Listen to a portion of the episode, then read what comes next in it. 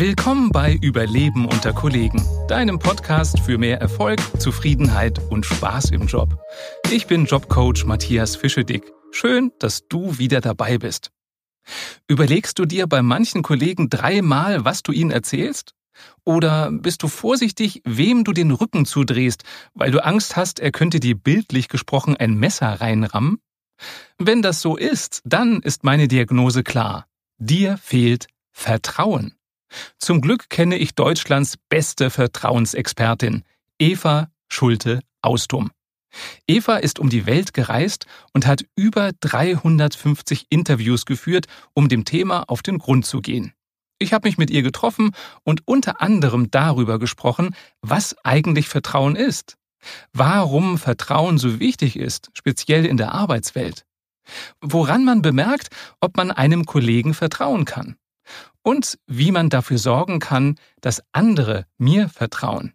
Außerdem verrät Eva, was ein Vertrauenskater ist. Und jetzt viel Spaß beim vertrauensvollen Gespräch. Liebe Eva, willkommen in meinem Podcast. Hallo Matthias, ich freue mich, dass ich da sein darf. Ja, wir beide sitzen gemütlich gerade bei mir in der Coaching-Praxis. Die Frage ist, wer ist gerade der Klient und wer ist der Coach? das werden wir gleich feststellen. Wahrscheinlich sind wir beide beides. Ich glaube ja. Kommt immer auf die Frage und die Perspektive an. Apropos Frage. Unser Thema heute ist Vertrauen. Du bist Expertin für Vertrauen. Wie wirst du es definieren? Also was wäre so ein äh, Evapedia-Eintrag zum Thema Vertrauen? Der Evapedia-Eintrag ähm, wäre Vertrauen bedeutet, ich bin bereit, Kontrolle abzugeben, Unsicherheit zu akzeptieren und damit auch ein Risiko einzugehen. Und ich gehe grundsätzlich davon aus, dass der andere mich nicht enttäuscht und es nicht gegen mich verwendet. Warum ist Vertrauen so wichtig, gerade im Job? Weil Vertrauen die Kosten senkt und die Schnelligkeit steigen lässt. Heißt konkret, da wo wir vertrauen, da denken wir weniger nach, da kontrollieren wir nicht, da prüfen wir nicht alles. Und das wird relativ schnell deutlich, wenn wir uns mal vorstellen, wie funktioniert die Zusammenarbeit mit jemandem, dem wir überhaupt nicht vertrauen im Job. Woran merke ich das denn? Also was sind so typische Warnsignale? Es kann ja sein, dass mir es gar nicht bewusst ist. Woran, wenn ich mich selber so scanne, kann ich denn bemerken, ah, dem einen Kollegen vertraue ich nicht so wirklich? Man merkt es vor allen Dingen daran, wenn man anfängt, ähm, Aussagen des anderen zu hinterfragen. Ist das wirklich so? Hat er die Wahrheit gesagt? Ist er ehrlich? Oder ähm, wenn, je, wenn ein Kollege eine Zusage macht und sagt, ja, bis heute Abend hast du die Sachen, ob wir uns dabei erwischen, dass wir vielleicht zweimal am Tag nochmal nachfassen, ob er wirklich auch dran denkt. Mhm. Gibt es noch was anderes, woran ich das bemerken könnte? Wenn wir Aussagen des anderen ständig hinterfragen. Wenn wir das Gefühl haben, wir sollten besser mit dem Rücken zur Wand stehen, damit uns keiner von hinten okay. ein Messer durch den Rücken stößt. Also ähm, tatsächlich Beispiel eines Klienten aus der letzten Woche. Ja. Er sagte, woran, ich habe ihn gefragt, woran merkst du eigentlich, dass du ähm, deinem Chef nicht vertrauen kannst. Er sagte, ganz simpel.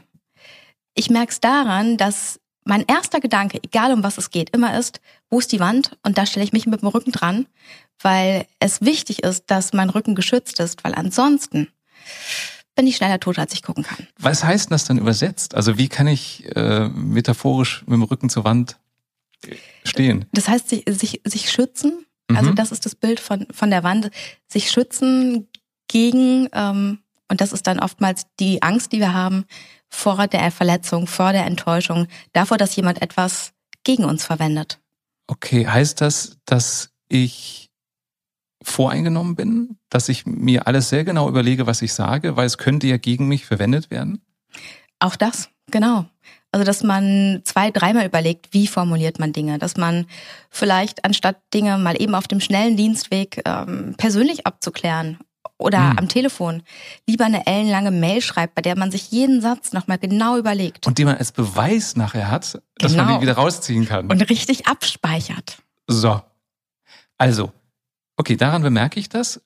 Wenn ich Vertrauen habe, da waren wir eigentlich gerade, es spart Zeit. Es senkt die Kosten und es spart vor allen Dingen viel Energie.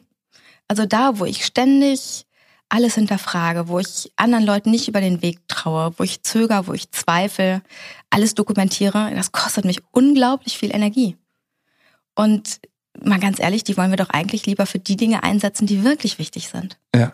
Wie kriege ich es denn hin, dass ich vertrauen kann und wie kriege ich es hin, dass die anderen mir vertrauen können. Fangen wir mal an. Also wie kriege ich es hin als, als Vorreiter, dass die anderen mir vertrauen und eben nicht bei jedem Satz überlegen, den sie sagen, kann ich das jetzt so sagen oder nicht? Also insgesamt gibt's äh, neun zentrale Vertrauensrezepte, sogenannte Vertrauensfaktoren, die uns äh, auf zwei Arten und Weisen helfen. Kurz eingehakt. Ja. Wieso neun? Ich habe international 350 Interviews geführt in neun Ländern der wow. Erde. Ja mit Vertrauensforschern, mit Experten aus Politik, Wirtschaft und den Medien, aber auch mit Menschen wie dir und wie mir habe ich gesprochen, weil letztendlich jeder hat seine eigene Vertrauensgeschichte. Ja. Und ich wollte einfach verstehen, was ist Vertrauen? Wie entsteht das? Warum fällt es uns gerade hier in Deutschland meistens verdammt schwer? Und was können wir von Ländern lernen, in denen Menschen einander viel mehr vertrauen? Und, das finde ich ganz spannend, auch glücklicher sind. Weil Vertrauen ist der wichtigste Faktor fürs persönliche Glück. Okay. Nicht mein Reden, sondern das der Forschung und das von Mike Viking, ähm, der weltweit bekannte Glücksforscher und Bestsellerautor von Hüge und Lücke. Und du als Vertrauensforscherin hast die Weltreise gemacht, mhm. hast 350 Interviews geführt und du hast neun Faktoren rausgefunden, an denen man feststellen kann, gibt es Vertrauen oder nicht?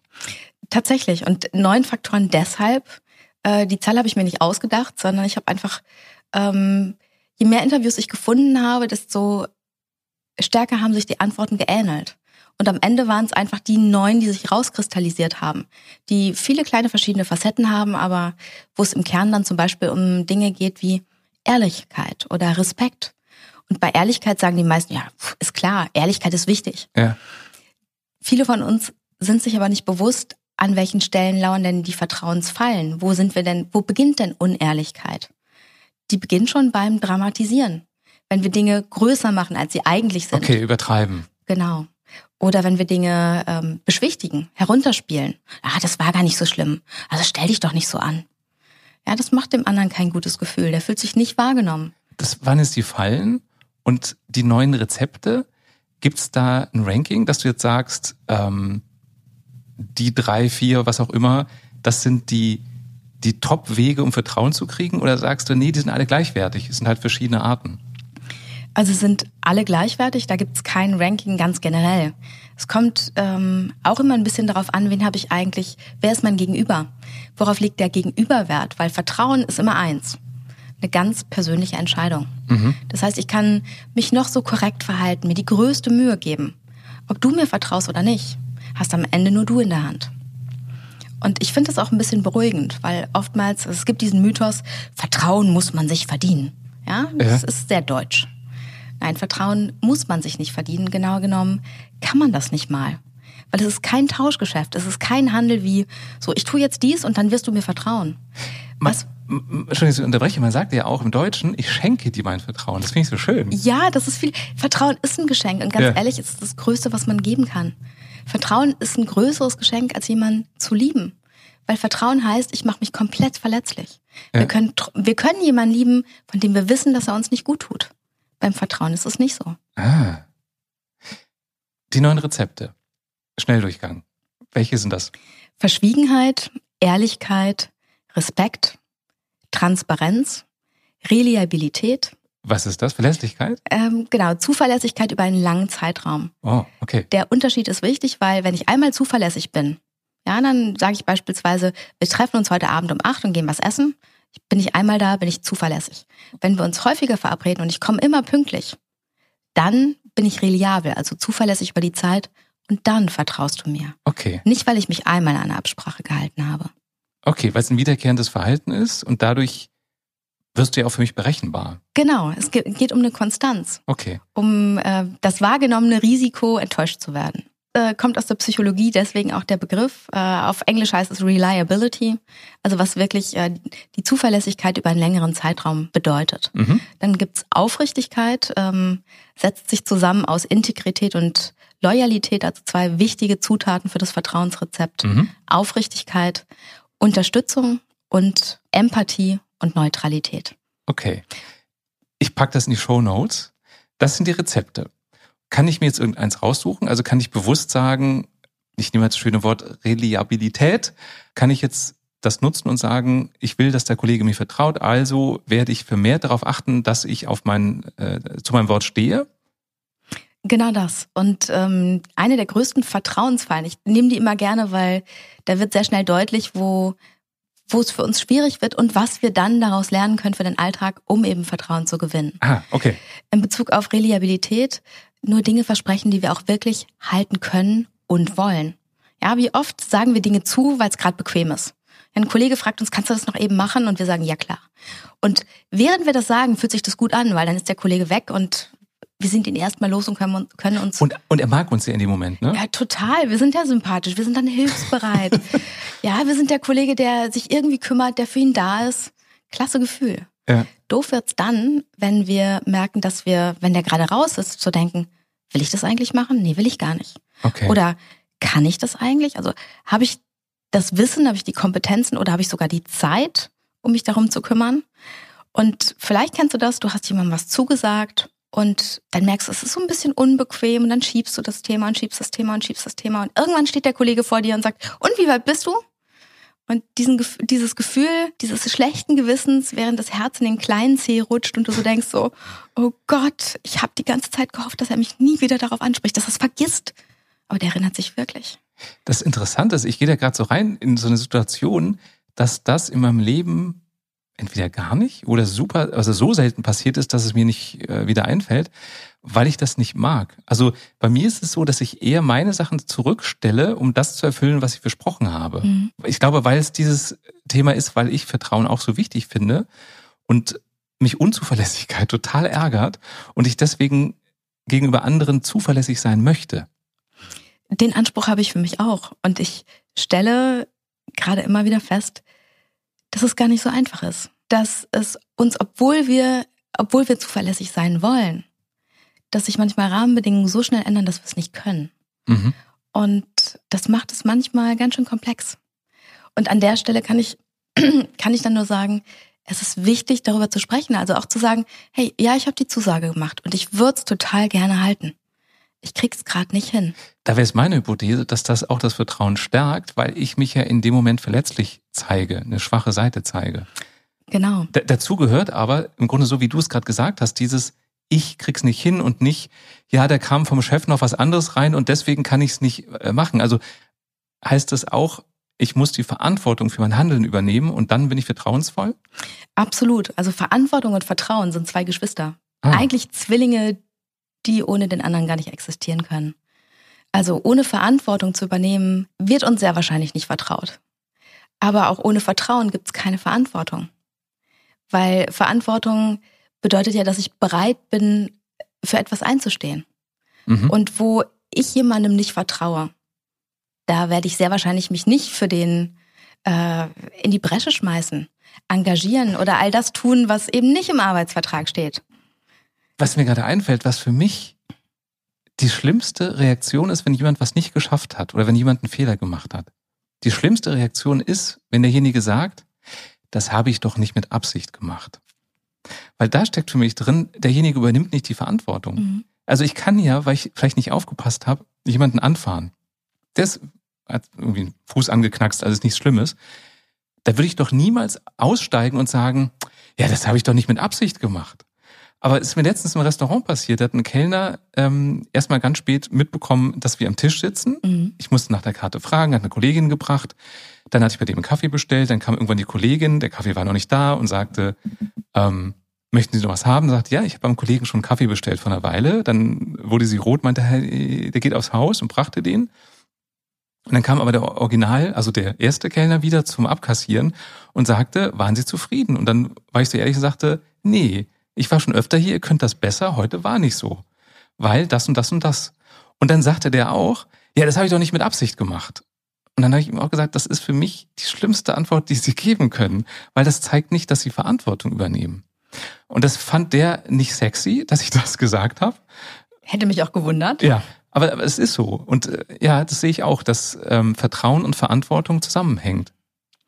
Also ähm, wir alle machen Fehler wir alle verhalten uns mal nicht korrekt, sind entweder nicht so ehrlich, wie wir es gerne werden, oder sind nicht so, zollen dem anderen nicht so viel Respekt, wie wir gerne würden, vergreifen uns im Ton, haben einen schlechten Tag. All das verzeihen uns Menschen relativ schnell, mhm. wenn wir bereit sind, die Verantwortung dazu übernehmen. Also eine gute Entschuldigung, das ist ähm, wissenschaftlich erforscht, hat zentrale Bausteine. Der erste ist zu sagen, ich habe einen Fehler gemacht, weil damit übernehme ich Verantwortung. Okay. Nicht andere haben, sondern ich habe einen Fehler gemacht. Egal was da draußen gerade los ist, ich habe meinen Job nicht gemacht, ich habe die Frist nicht eingehalten, was auch immer. Und dann zu sagen, es tut mir leid. Und den anderen spüren zu lassen, dass es wirklich so ist. Nicht dieses Sorry oder äh, das musst du entschuldigen, ist auch immer gut. Das musst du entschuldigen äh, nee, muss ich nicht. Ja. So, sondern wirklich zeigen, hey, es tut mir leid. Also ich merke, ich habe einen Fehler gemacht, der hat dich getroffen, verletzt, verärgert, in die Bedrohung gebracht und das tut mir leid. Also wirklich auch zu sagen, was tut einem eigentlich leid? Ich finde es auch ein Unterschied, ob ich sage, ich bitte um Verzeihung oder es tut mir leid. Absolut. Weil Verzeihung heißt ja wieder, ich gebe die Verantwortung dem anderen. Mhm. Also ich habe dir dich verletzt und dann sollst du auch noch mich reinwaschen. Heißt das ja, ne? Ja, genau. Ja, finde ich ganz wichtig. Und es fällt vielen schwer, das zu sagen, zu sagen, es tut mir leid. Also gerade Führungskräfte, das merke ich in der Arbeit, wenn ich mit, äh, mit Führungskräften im mittleren und auch oberen Management arbeite, dass die sich einfach schwer tun, mal Fehler zuzugeben. Weil die die Fantasie haben, dass eine Führungskraft perfekt sein muss. Wo ich dann auch manchmal so denke, so, woher kommt die Idee? Das beobachte ich auch und das passt für mich auch zum Thema Vertrauen. Denn wenn ich eine Schwäche zeige als Chef, mhm.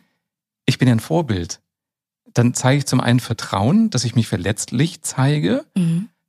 Ich finde ja, es gehört viel mehr dazu, sich verletzlich zu zeigen, als eine Maske aufzusetzen und so zu tun, als wäre man perfekt. Definitiv. Und als Chef, was erwarte ich denn vom Mitarbeiter, wenn ich immer so tue, als wäre ich perfekt, als würde ich keine Fehler machen und Mitarbeiter kriegt das mit, dass wir nicht immer perfekt sind als Führungskraft? ja, was macht denn der Mitarbeiter, wenn er einen Fehler macht? Dann wird er ja auch nicht dazu stehen. Und deswegen finde ich das so wichtig, auch dieses Vertrauen zum Mitarbeiter zu haben. Der wird mich jetzt nicht auslachen oder was auch immer machen, mhm. wenn ich dazu stehe, dass ich einen Fehler gemacht habe. Also ich finde, dass in, in den schwachen Momenten wir eben wirklich Stärke zeigen können, beruflich und privat, gerade als Führungskraft, weil ich nicht nur das, das Rollenmodell bin für meine direkten Mitarbeiter, sondern auch für meine Kollegen auf, auf gleicher Ebene oder meine Chefs.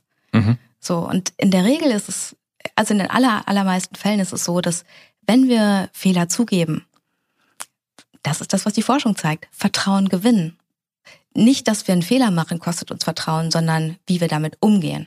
Spielt das eine Rolle, wie schnell ich ähm, Verantwortung übernehme für mein Handeln? Je schneller, desto besser. Aber es ist immer noch besser, spät Verantwortung zu übernehmen, als, als gar, gar keine. Okay.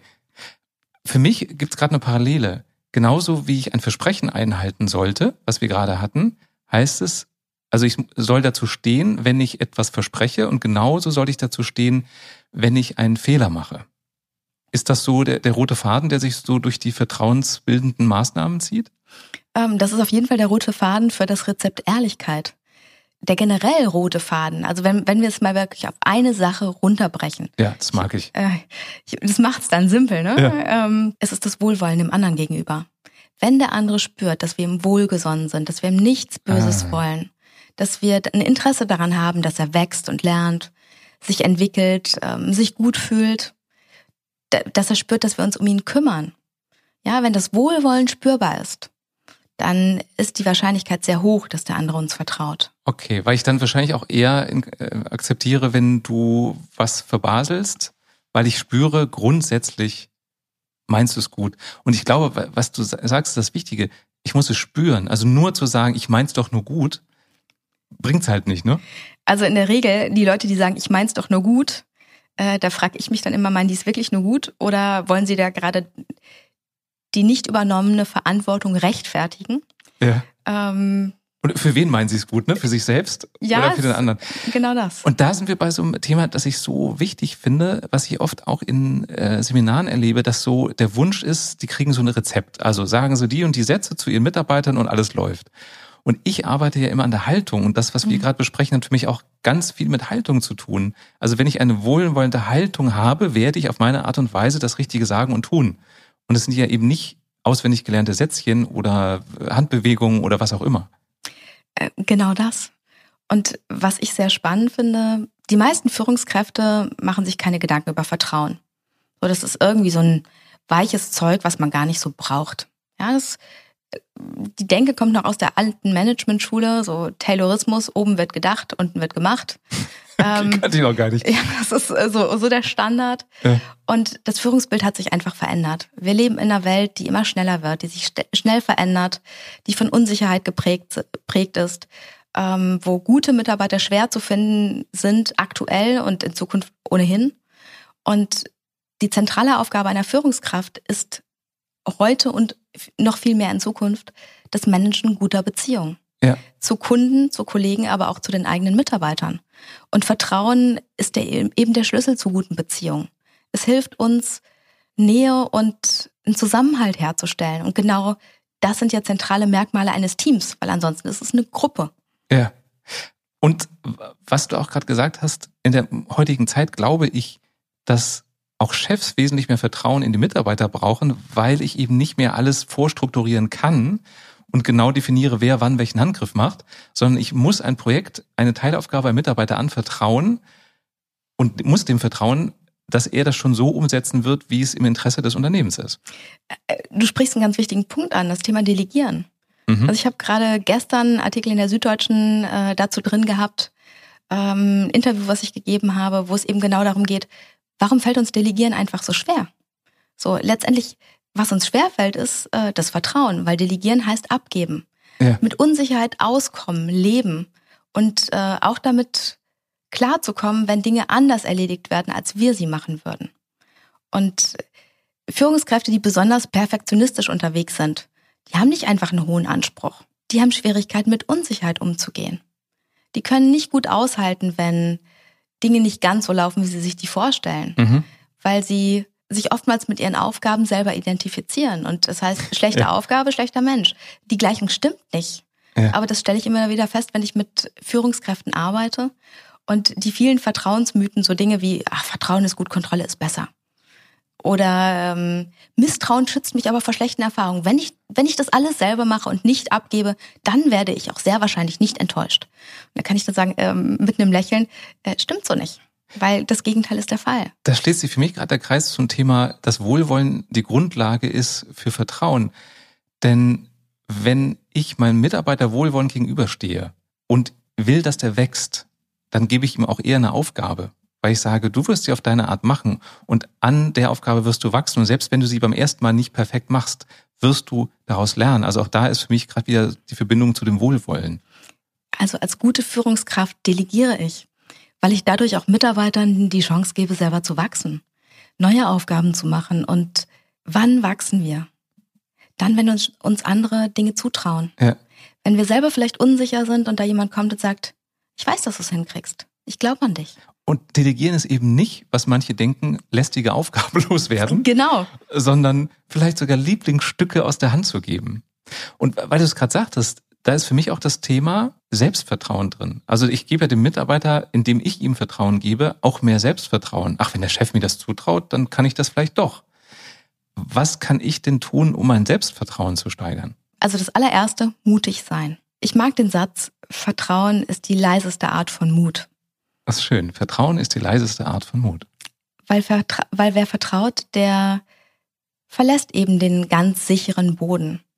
Und dazu brauchen wir manchmal Mut, weil wir haben vielleicht Angst und wir sehen vielleicht das Risiko. Aber der Lohn für den Mut, den wir dann aufbringen, ist eben steigendes Selbstvertrauen mit jeder positiven Erfahrung, die wir machen. Mit jedem Mal, wenn wir etwas erreichen, was wir uns vielleicht selber nicht zugetraut haben oder was wir das allererste Mal erreichen, wächst unser Selbstvertrauen. Mhm.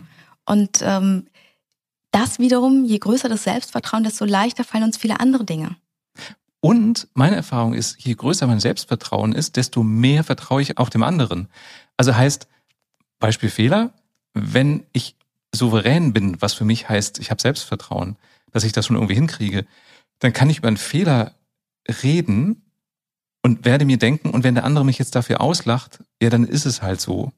Aber die Wahrscheinlichkeit, dass der andere mich nicht auslacht, sondern spürt, dass ich ihm vertraue, ist halt viel höher. Also der Invest von Vertrauen zahlt sich eigentlich öfter aus aus meiner Erfahrung, als dass, dass wir verletzt werden, weil wir vertrauen. Also was da wirkt, du hast absolut recht, ist die selbsterfüllende Prophezeiung. Das heißt, äh, Vertrauen schafft Vertrauen. Ja. Wenn ich dir vertraue und mich verletzlich zeige, ist die Wahrscheinlichkeit nicht nur sehr hoch, dass du mich sogar sympathisch findest, sondern auch, dass du, dass du eher bereit bist, dich zu öffnen. Es ist immer so dieses, äh, wie du mir, so ich dir. Also wenn ich mich ein Stück öffne, dann machst du ein Stück auf. Ich benutze die, gerne die Formulierung, Vertrauen ist ein Vorschussgeschäft. Ja? Sonst sitzen beide da mit verschränkten Armen, stelle ich mir immer so vorbildlich und warten darauf, nee, du musst jetzt zuerst mir vertrauen. Nein, du musst mir vertrauen. Und da passiert nichts. Wenn aber im Umkehrschluss einer mal anfängt, wie du es gerade beschrieben hast, und sich öffnet, sich verletzlich zeigt, Dinge anvertraut, ähm, dann steigt die Chance, dass der andere sich auch öffnet. Tatsächlich. Und was da, was da wirkt, ist ein ganz spannender Effekt. Vertrauen verpflichtet mehr, als Kontrolle es je könnte. Denn Vertrauen setzt an einer sehr sensiblen Stelle an. Und das ist unsere Ehre. Mhm. Wenn uns jemand Vertrauen schenkt, dann sind wir intuitiv gewillt, dieses Vertrauen zu bestätigen. Ja. Also die positive Variante der selbsterfüllenden Prophezeiung. Was ich denke, wird sehr wahrscheinlich eintreffen. Okay. Meine Gedanken beeinflussen, wie du dich verhalten wirst. Funktioniert aber auch andersrum. Das heißt, wenn ich dir misstraue, ich wollte es gerade sagen, genau, steigere ich die Wahrscheinlichkeit, dass du dich sehr wahrscheinlich nicht ganz Okay. korrekt verhältst. Und ähm, das ist so, äh, das zeigt eben, warum der Mythos ähm, Misstrauen schützt mich vor schlechten Erfahrungen, warum das nicht stimmt. Sondern jemandem zu misstrauen, das steigert die Wahrscheinlichkeit, verletzt, enttäuscht oder betrogen zu werden. Und ich finde alleine das zu wissen und da mal drüber nachzudenken, hilft schon an der einen oder anderen Stelle, sich vielleicht eher fürs Vertrauen und gegen das Misstrauen zu Ja. entscheiden. Ich glaube auch, du kannst mehr gewinnen, wenn du vertraust, als du verlieren kannst. Äh, definitiv. Also wer vertraut, kann verletzt werden. Klar, ist Teil des Spiels. Wer aber nicht vertraut, ja, der verletzt sich selbst. Ja. Der nimmt sich jede Chance auf Nähe, Zusammenhalt, Gemeinschaft. Und am Ende, auch als Mitarbeiter und auch als Führungskraft, wird's ziemlich einsam, wenn du keinen hast, dem du vertrauen kannst. Letztendlich Vertrauen macht unser Leben so viel leichter, unseren ganz normalen Alltag, aber auch unseren Berufsalltag. Was ist denn, wenn das Vertrauen gelitten hat, wenn es verletzt wurde? Wie kann ich es zurückgewinnen? Kann man es überhaupt zurückgewinnen? Ähm, die gute Nachricht, Vertrauen geht nie ganz verloren. Das ist ja das, was viele Okay. von uns glauben. Ja. Tatsächlich gibt es einen kleinen, also einen Anteil von uns, ähm, von der Vertrauensbereitschaft, die genetisch bedingt ist und die nicht geht, egal was passiert. Sind, man sagt so etwa 10 bis 20 Prozent, je nachdem, welche Studie man sich anguckt. Das heißt, egal wie sehr wir enttäuscht werden, die Fähigkeit zu vertrauen, die ist immer da. Ist das das Urvertrauen? Ähm, ja, das ist noch mal ein bisschen was anderes. Okay. Aber es ist so die, die Bereitschaft, anderen Menschen zu vertrauen. Mhm. Und das Gute daran ist, egal was passiert, das geht nicht, das bleibt da. Und das, das zu wissen, kann uns manchmal echt durch schwere Krisen helfen, weil wir ja oftmals dann, wenn wir sehr enttäuscht werden, denken, ah, okay, ich kann nicht mehr vertrauen. Dabei ist das der, der berühmte Vertrauenskater, der nach Enttäuschung, Verletzungen ähm, eintritt. Der fühlt sich nicht gut an. Ja, bei einigen, die schlafen nicht mehr, andere haben Kopfschmerzen, andere äh, laufen wie sieben Tage Regenwetter durch die Gegend. Was da wirkt, ist die Verletzung. Ja. Weil das Areal, wo Enttäuschungen verarbeitet werden, ähm, ist ziemlich genau das gleiche, wo auch Schmerz empfunden wird. Das heißt, für unseren Körper ist es ähm, fast egal, ob wir sehr schwer emotional verletzt werden oder körperlich. Oder körperlich. Genau, ob Okay. wir uns was brechen oder schneiden. Der Schmerz, der ist sehr ähnlich und das führt eben dazu, dass wir leiden. Und dann ist es normal, dass wir die Erfahrung nicht nochmal machen möchten und uns zurückziehen. Okay, also ich habe als Grundlage, Vertrauen ist erstmal weg oder ja eigentlich doch nicht so ganz weg. Und was kann ich dann tun, um das Vertrauen von einem Kollegen wiederzugewinnen, was ich verloren habe? Ähm, wenn, wenn ich den Kollegen enttäuscht habe und das Vertrauen verloren habe, das, was wir zum, e zum einen eben schon hatten, das heißt, ähm, klar Verantwortung dafür zu übernehmen, sagen, dass es mir leid tut, sagen, was genau mir leid tut. Ja. Also äh, habe ich ihn verletzt, enttäuscht, hat er dadurch irgendwie länger arbeiten müssen oder ein Projekt verloren oder einen Kunden verloren. Ist konkret zu benennen, weil da zeige ich, ich, ich sehe dich, ich Okay. sehe dein Thema. Ja. Dann perspektivisch zu sagen, hey, es passiert mir nicht nochmal und dann zu sagen, wie würde ich anders handeln. Das ist das eine. Und das dauert dann bei einem Vertrauensverlust länger, wenn wir das Vertrauen wieder aufbauen werden wollen, als wenn wir generell, ich sag mal, ohne eine Vorerfahrung Vertrauen aufbauen. In vielen kleinen Momenten zeigen, dass ich vertrauenswürdig bin. Ehrlich sein, äh, respektvoll mit ihm umgehen, Mhm. Verschwiegenheit zeigen, ähm, das eigene Handeln transparent machen, also zu erklären, warum mache ich, was ich mache, wie gehe ich vor Und zwar nicht erst, wenn der andere fragt, sondern aus einer eigenen Motivation, ihm quasi zu zeigen, hey, ich lasse dich daran teilhaben, welche Entscheidung treffe ich, damit du siehst, ich bin keine Gefahr. Okay. Ein wirklich super spannendes Thema. Ich kann total verstehen, dass du dich damit befasst hast. Wenn du, lieber Hörer, liebe Hörerin, noch mehr davon wissen möchtest, das aktuelle Buch von Eva Schulte-Austum heißt Vertrauen kann jeder. Das Rezeptbuch für ein erfülltes Leben. Ich danke dir, dass ich da sein durfte. Hat großen Spaß gemacht. Sehr gerne, gerne mal wieder. Das war Überleben unter Kollegen, der Podcast. Wenn du nie wieder eine Folge verpassen willst, dann abonniere mich einfach und bitte gib mir Feedback. Was hat dir gefallen? Was kann ich besser machen? Und welche Themen soll ich in Zukunft behandeln? Falls du mich auf einer anderen Plattform hören möchtest als dieser, dann findest du Überleben unter Kollegen überall da, wo es Podcasts gibt. Und jetzt viel Erfolg beim Überleben unter Kollegen.